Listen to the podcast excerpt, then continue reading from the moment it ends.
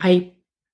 Ich lebe jetzt seit ziemlich genau einem Jahr offen als nicht-binärer Mensch und bin noch ziemlich oft damit beschäftigt, herauszufinden, was das eigentlich genau bedeutet und wie das eigentlich geht. Das ist oft anstrengend und manchmal nervig und tut ab und zu auch ganz schön weh. Meistens ist es aber spannend und es gibt einiges zu lernen. In dem Podcast rede ich mit Menschen, die mir nah sind oder die mich ein Stück auf dem Weg begleitet haben, darüber, was das mit ihnen und mit mir so macht. Wir reden über Körper und Kindheit, über Mut, Abschiede, Träume, über Coming Out, Arbeit, Diskriminierung, wie das geht mit dem Verbündetsein. Wir reden über Transfeindlichkeit und Feminismus, warum Berge helfen und wann sie nicht mehr helfen, was es schwer macht und was es leicht macht und wie das genau funktioniert mit Gesetzen, Krankenkassen, Behörden, Anreden, Toiletten, Reisen, Gesundheitsversorgung und was da eben noch so alles dranhängt.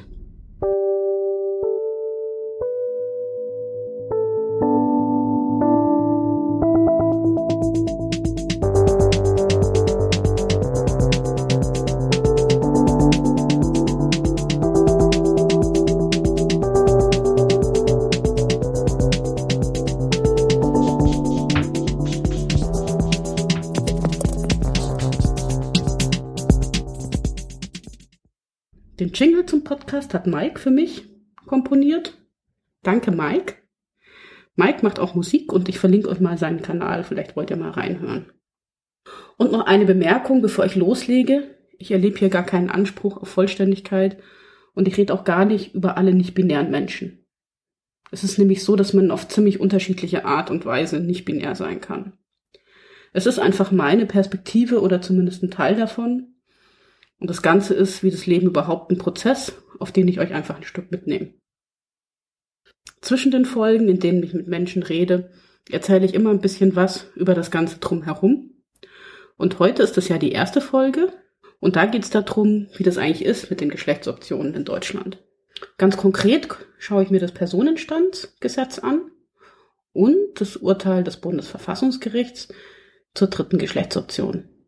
Es gibt ja insgesamt vier Geschlechtsoptionen, die man sich eintragen lassen kann, nämlich weiblich, männlich, divers und man kann den Eintrag offen lassen. Möglich ist es seit dem 22. Dezember 2018. Da ist das Gesetz zur Änderung der in das Geburtenregister einzutragenden Angaben in Kraft getreten und damit wurde das eben geregelt. Es gab davor schon ein paar Jahre die Möglichkeit, neben dem Geschlechtseintrag weiblich und männlich auch den Geschlechtseintrag offen zu lassen. Aber eben mit diesem Gesetz wurden diese vier Optionen nochmal benannt. Dort wird unter anderem geregelt, was für Geschlechtsoptionen in das Geburtenregister eingetragen werden können. In Paragraph 22 heißt es in Absatz 3, kann ein Kind weder dem weiblichen noch dem männlichen Geschlecht zugeordnet werden, so kann der Personenstandsfall auch ohne eine solche Angabe oder mit der Angabe divers in das Geburtenregister eingetragen werden. Und in Paragraph 45b Erklärung zur Geschlechtsangabe und Vornamensführung per Personen mit Varianten der Geschlechtsentwicklung ist dann ziemlich genau geregelt, wie das funktioniert, wenn ich beispielsweise meinen Personenstand ändern lassen will oder meinen Geschlechtseintrag. In Absatz 1 heißt es, Personen mit Varianten der Geschlechtsentwicklung können gegenüber dem Standesamt erklären, dass die Angaben zu ihrem Geschlecht in einem deutschen Personenstandseintrag durch eine andere im Paragraph 22 Absatz 3 vorgesehene Bezeichnung ersetzt oder gestrichen werden soll. Und weiter heißt es, mit der Erklärung können auch neue Vornamen bestimmt werden. Ziemlich spannend ist, dass es eben kein Antrag ist, den ich an das Standesamt stelle, sondern eine Erklärung, die ich abgebe. In den folgenden Absätzen wird dann nochmal geklärt, wie das im Einzelnen funktioniert. Zum Beispiel, dass ich 14 sein muss, um diese Erklärung abgeben zu können und es davor nur ein gesetzlicher Vormund machen kann. Also wenn man noch nicht geschäftsfähig ist oder noch nicht 14 Jahre alt ist. Oder dass eben bei dieser Erklärung eine ärztliche Bescheinigung vorzulegen ist, die nachweist, dass eine Variante der Geschlechtsentwicklung vorliegt oder sollte das unzumutbar sein, eine eidesstattliche Erklärung. Dass es dieses Gesetz gibt, ist in vielerlei Hinsicht ja durchaus bemerkenswert, auch wenn es schon lange aus meiner Sicht überfällig war. Es geht zurück auf ein Urteil des Bundesverfassungsgerichts, mit dem das Bundesverfassungsgericht den Gesetzgeber aufgefordert hat, bis zum 31. Dezember 2018 eine gesetzliche Regelung zu schaffen. Das Gesetz ist dann am 22. Dezember 2018 in Kraft getreten. Ihr merkt also, der Gesetzgeber hat da quasi fast die komplette Frist ausgereizt. Das Urteil, um das es geht, ist vom 10. Oktober 2017 und es ist ein Beschluss des ersten Senats, der zurückgeht auf eine Befassung, Verfassungsbeschwerde einer Person, die sich darüber beschwert hat, dass neben dem Eintrag weiblich und männlich im Geburtenregister bis zu dem Zeitpunkt nur die Variante möglich war, offen zu lassen. Das gab es schon seit ein paar Jahren. Und diese Person wollte eben einen positiven dritten Geschlechtseintrag. Und das Bundesverfassungsgericht hat in diesem Urteil festgehalten, dass Personen, die sich dauerhaft weder dem männlichen noch dem weiblichen Geschlecht zuordnen lassen, in beiden Grundrechten verletzt werden, wenn das Personenstandsrecht dazu zwingt, das Geschlecht zu registrieren, aber keinen anderen positiven Geschlechtseintrag als weiblich oder männlich zulässt. Begründet hat es das unter anderem mit dem allgemeinen Persönlichkeitsrecht, also Artikel 2 Absatz 1. Da heißt es, jeder hat das Recht auf die freie Entfaltung seiner Persönlichkeit, soweit er nicht die Rechte anderer verletzt und nicht gegen die verfassungsmäßige Ordnung oder das Sittengesetz verstößt. Und der zweite Bezug war Artikel 3 Absatz 3 Satz 1 Grundgesetz, nachdem eben laut Bundesverfassungsgericht auch Menschen, die sich dauerhaft weder dem männlichen noch dem weiblichen Geschlecht zuordnen lassen, vor Diskriminierung wegen ihres Geschlechts geschützt werden. Artikel 3 Absatz 3 heißt, niemand darf wegen seines Geschlechts, seiner Abstammung, seiner Rasse, seiner Sprache, seiner Heimat und Herkunft, seines Glaubens, seiner religiösen oder politischen Anschauung benachteiligt oder bevorzugt werden. Niemand darf wegen seiner Behinderung benachteiligt werden. Und das ist ein Urteil, ich werde es euch in den Shownotes auch verlinken. Das ist wirklich ziemlich spannend mal zu lesen. Es ist auch nicht so unendlich lange, aber es lohnt sich tatsächlich. Und ich habe so ein paar Stellen mir rausgeschrieben, die ich hier gern zitieren möchte, weil ich glaube, das ist wirklich hochinteressant, sich das, sich das mal anzuhören.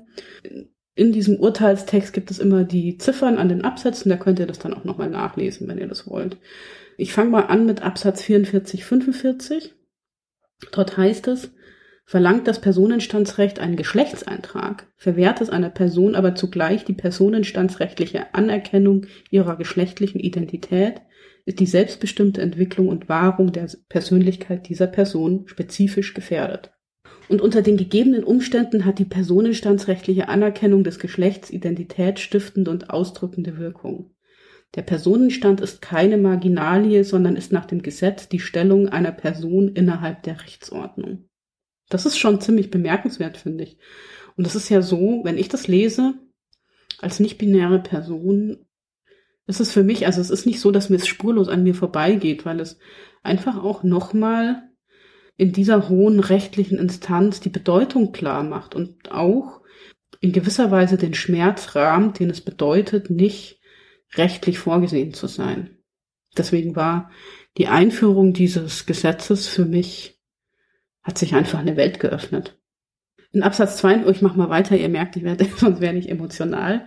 Ähm, in Absatz 52 heißt es dann, dass keine Möglichkeit besteht, ein weiteres Geschlecht eintragen zu lassen, ist auch nicht deshalb gerechtfertigt, weil mit der Einführung einer dritten positiven Eintragungsmöglichkeit in einer Übergangszeit ein bürokratischer oder finanzieller Aufwand verbunden sein kann.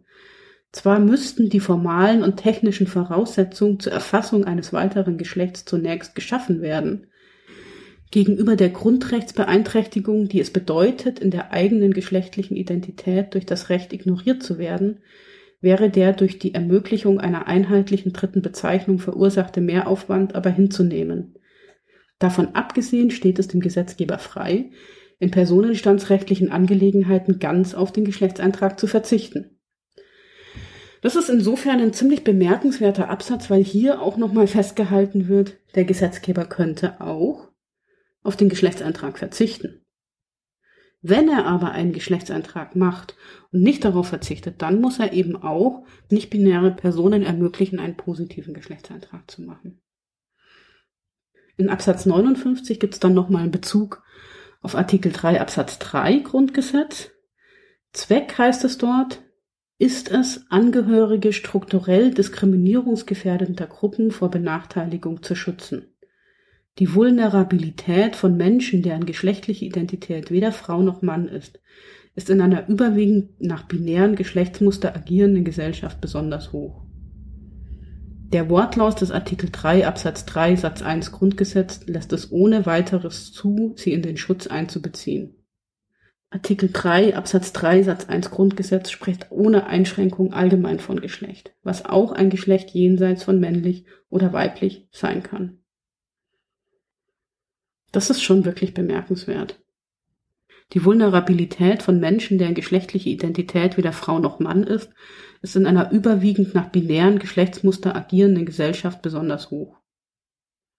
Auch hier nochmal die Anerkennung der Vulnerabilität nicht-binärer Menschen durch das Bundesverfassungsgericht, das ja wirklich eine demokratische Institution von Gewicht in der Bundesrepublik Deutschland ist, die Vulnerabilität von nicht-binären Menschen mit so klaren Worten anerkennt und den Gesetzgeber eben auffordert, ein Gesetz zu machen, das eine verfassungsgemäße Regelung herbeiführt.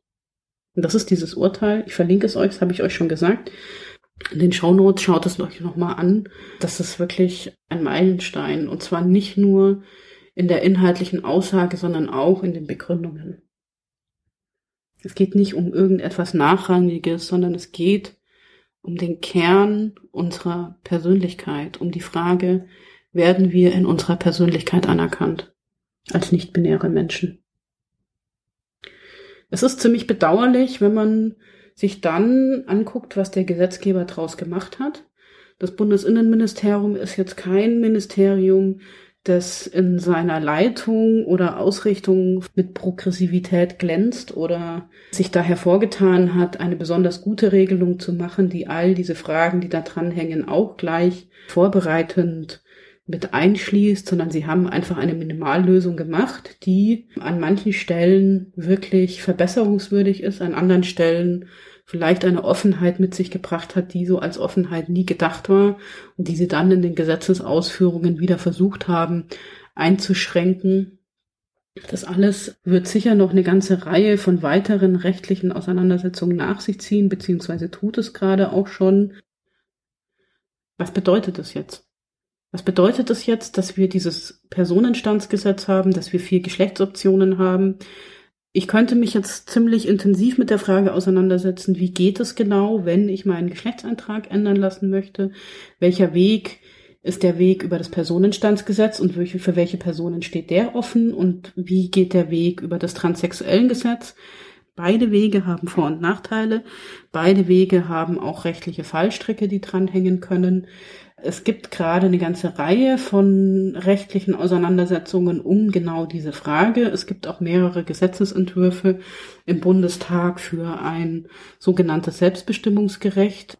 Ich hoffe wirklich sehr, dass wir bald sowas wie ein Selbstbestimmungsgesetz bekommen, nachdem Personen endlich nicht mehr so wahnsinnig gegängelt, gequält werden, wie sie aktuell werden, wenn sie ihr ihren Geschlechtseintrag so anpassen wollen, dass er für sie selber passt. Weil die einzige Person, die wirklich wissen kann, was für ein Geschlecht sie hat, ist die Person selbst. Dazu möchte ich aber jetzt hier an der Stelle gar nicht so viel sagen, sondern mir geht es an der Stelle um was anderes, nämlich darum, was das konkret bedeutet, dass wir jetzt eben in einer sehr binär strukturierten Gesellschaft leben und gleichzeitig aber auf rechtlicher Ebene diese Binarität zunehmend vielleicht nicht nur in Frage gestellt wird, aber zumindest eine Option oder ein Raum geschaffen wird, jenseits dieser Binarität auch existieren zu können, leben zu können und rechtlich als Person anerkannt zu werden. Das heißt, ich habe eine ganze Reihe von Dingen, die, wenn ich das ernst nehme und wenn ich das wirklich versuche, als Gesellschaft umzusetzen, ich anpassen muss. Es sind eine ganze Fra Menge von Fragen, die da dranhängen. Ich habe am Anfang des Podcasts mal Themen aufgezählt, die da dranhängen. Letzten Endes sind es an vielen Stellen Fragen, wie kann Gesellschaft, wenn sie wirklich nicht-binäre Personen als gleich anerkennt, als gleichberechtigt anerkennt? Wie funktionieren dann noch Regelungen, die bisher auf einem binären Geschlechtersystem basiert haben und die immer davon ausgegangen sind, dass es ausschließlich Frauen und Männer gibt und sonst niemanden? Was bedeutet das beispielsweise in allen Bereichen, die geschlechtlich segregiert sind nach Frauen und Männern? Was bedeutet das in Bezug auf Sprache, auf architektonische Einrichtungen wie Toiletten, Schwimmbäder, Sauna, Haftanstalten? Was bedeutet das in Bezug auf den Zugang bei Digitalisierung? Wie ist es in allen Bereichen des Formularwesens, wo ich mein Geschlecht angebe. Wenn wir uns überlegen, was wir täglich, an welchen Punkten wir uns geschlechtlich verorten, werden wir feststellen, dass es, dass es quasi nicht gelingt, als nicht vergeschlechtlichte Person durch diesen Alltag zu gehen. Und dass wir permanent an Hürden stoßen, wenn wir das, wenn wir das versuchen. Und zwar nicht nur an Hürden, die irgendwie nervig und anstrengend sind, sondern auch an Hürden, die Räume einfach verschließen. Wenn ich beispielsweise mich digital zu einer Veranstaltung anmelde und auswählen muss, ob ich eine Frau oder ein Mann bin und einfach keine weitere Auswahlmöglichkeit habe, dann kann ich diesen Raum nicht betreten. Außer ich sortiere mich falsch in ein anderes Geschlecht ein.